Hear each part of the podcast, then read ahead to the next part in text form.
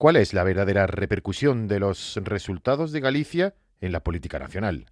¿En realidad todos los votos que ha perdido el PSOE han ido a parar al bloque nacionalista gallego? ¿O también ha habido un importante trasvase al Partido Popular o a la abstención?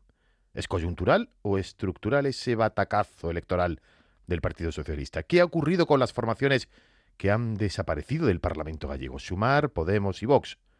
Te cuento en los próximos minutos las principales claves de los comicios electorales en Galicia. Esto es Atando Cabos, el podcast de política de Onda Cero. El resumen de lo más relevante de la semana y lo que nadie te ha contado. Las negociaciones políticas, las conversaciones fuera de micrófono y las decisiones de Moncloa, de los partidos políticos y de los jueces y tribunales. Atando Cabos, Juan de Dios Colmenero. Pasaban las nueve y media de la noche del día de la jornada electoral. Y en ese momento, con más del 50% del voto escrutado, la victoria absoluta del Partido Popular parecía evidente. Atrás quedaban muchas especulaciones basadas en estereotipos falsos, como que a mayor participación, mejor resultado siempre para un bloque, el bloque de la izquierda. Atrás quedaban muchas interpretaciones sobre que una campaña con temas nacionales era un error mayúsculo. Y atrás quedaban muchas especulaciones que hablaban de ruido de sables dentro del Partido Popular. Las urnas hablaron con una participación histórica y en el fondo certificaban que no había demasiada sorpresa.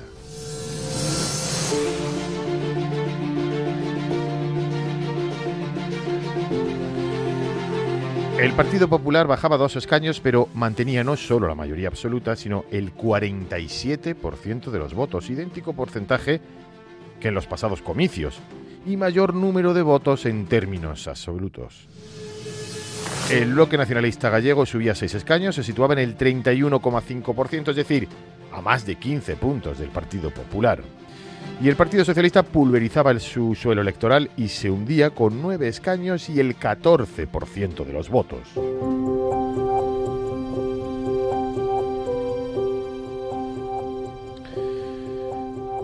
Con todo, nos quedamos con cinco claves, cinco consecuencias concretas que nos dejan estos resultados. En primer lugar, si se trataba de un plebiscito para Alberto Núñez Feijóo, es evidente que sale reforzado a nivel interno en el partido y como líder de la oposición. Abandonando, por cierto, ese retorcido argumento que se utilizó en la última semana de campaña y donde se decía que Feijó no tenía claro su total y absoluto rechazo a los indultos o la amnistía. Se intentó sin éxito tergiversar una postura forzada de Feijo hemos visto cómo eh, la maquinaria del sanchismo no solamente ha tenido interés porque el soberanismo gobernase en Galicia, sino además, sorprendentemente, de atacar y de atacarme como presidente nacional del partido, pero también, me imagino, como expresidente de Galicia. Pues bien, si querían que las elecciones gallegas fuesen un plebiscito, sobre mi liderazgo, ahí tienen el resultado del plebiscito, y si querían que Galicia validase su modelo, ahí tienen el fracaso rotundo del modelo sanchista. La segunda conclusión, la debacle del Partido Socialista, negada casi desde el propio partido con escasa autocrítica, pero evidente en los resultados. Realmente está funcionando para Sánchez el entreguismo a los nacionalistas. Casi un 30%, 30% del trasvase recibido por el bloque nacionalista gallego viene del Partido Socialista, es una evidencia. Los expertos calculan que unos 50.000 votos aproximadamente. El sanchismo absorbido por el nacionalismo. Pero también coinciden que al menos un 7% de ese trasvase del PSOE procede del Partido Socialista, del Partido Socialista hacia otros partidos, desengañado con lo que consideran el entreguismo de Sánchez al nacionalismo. Algunos cargos electos del socialismo gallego ya advirtieron de esta circunstancia, que en ocasiones parecía que el PSOE pedía más el voto para el BNG que para el propio Partido Socialista de Galicia. Desde la dirección socialista encontraban una explicación, la falta de liderazgo de los líderes regionales, la necesidad de que sea más transversal. Pachi López hablaba del candidato. Cuando dices el candidato no ha tenido tiempo suficiente, quieres decir, y lo he dicho yo también, que hemos tenido cinco candidatos en cinco elecciones. Esto no ayuda. La ciudadanía ha interpretado que el cambio vendría liderado por el BNG, cosa que no ha ayudado. Y cuando he dicho que tenemos que hacer pico y pala con alguien, con un liderazgo que la gente identifique con el Partido Socialista, estoy reconociendo pues que esto, eh, pues quizá no lo hemos hecho bien. Y el propio Pedro Sánchez, el propio secretario general del Partido Socialista y presidente del Gobierno, encuentra la explicación de la derrota en la dualidad del voto y que tuvo mucho que ver, decía, las imputaciones judiciales del pasado que recayeron sobre el candidato Gómez Besteiro. En una conversación fuera de micrófono con los periodistas durante su reciente viaje a Marruecos, Sánchez afirmaba que la pérdida de poder del Partido Socialista en las comunidades autónomas, en los ayuntamientos, desde el pasado 28 de mayo, no es por un problema de fondo, ni por el acercamiento o la aproximación al nacionalismo, sino por el ciclo vital de los candidatos, decía Pedro Sánchez. Hay que renovar poco a poco a todos los candidatos regionales.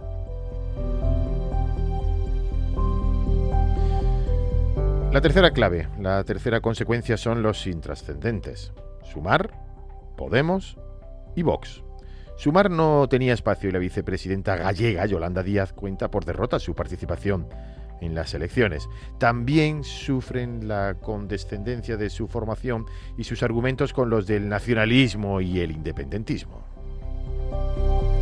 Pues fue una noche difícil, evidentemente, porque no esperábamos, eh, eh, em, esperábamos otro resultado y porque no hemos sido capaces, en nuestro primer intento, porque es la primera vez que nos presentábamos, de entrar en el, en el Parlamento gallego. Por lo tanto, miren, el resultado es malo, no vamos a, a rehuir responsabilidades eh, ni a buscar ninguna excusa, como se hace a veces en política, que creo que no es la manera de afrontar este tipo de situaciones.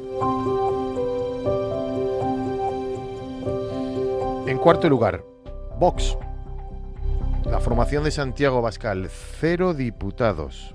Galicia demuestra que se puede hacer frente a Sánchez y al nacionalismo sin que Vox aparezca por ningún sitio.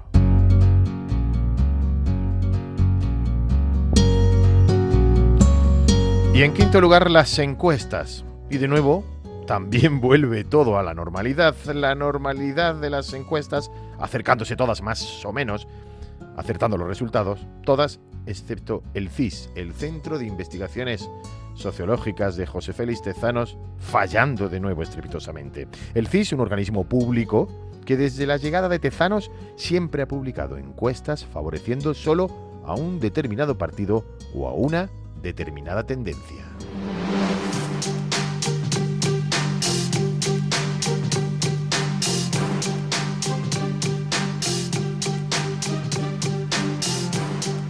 Y esta es la fotografía sonora de las elecciones del pasado 18 de febrero en Galicia.